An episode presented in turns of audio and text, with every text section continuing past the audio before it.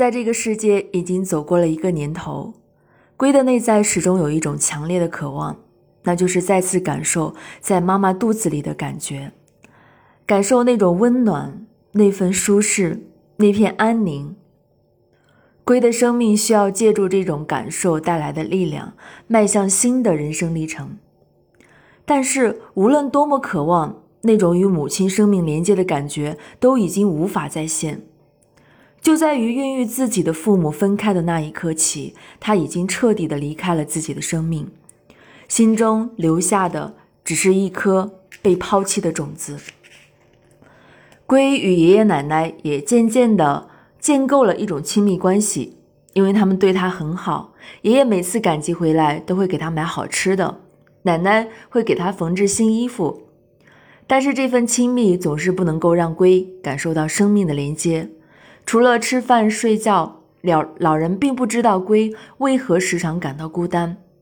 即使有很多小朋友和他一起在田野里跑上一天，傍晚回家的时候，那种孤单与失落依旧会偷袭龟的身心。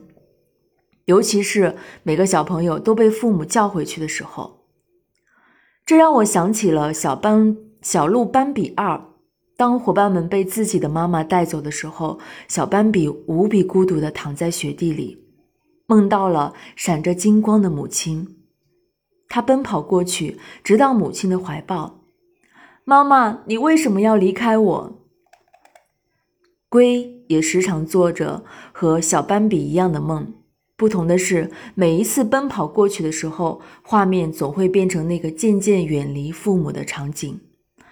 然后梦中的龟就不断的找妈妈，那画面总是由灰慢慢变黑，那颗被抛弃的种子也在体内蔓延扩张，它甚至突破了天国赐予龟的爱的力量。然后龟哭着醒来，醒来的时候总是在爷爷或者奶奶的怀里。到底龟属于哪里？在反复的梦境中。在反复醒来的场景中，龟的潜意识终于做了一个决定，就归属在这对老人的世界中吧。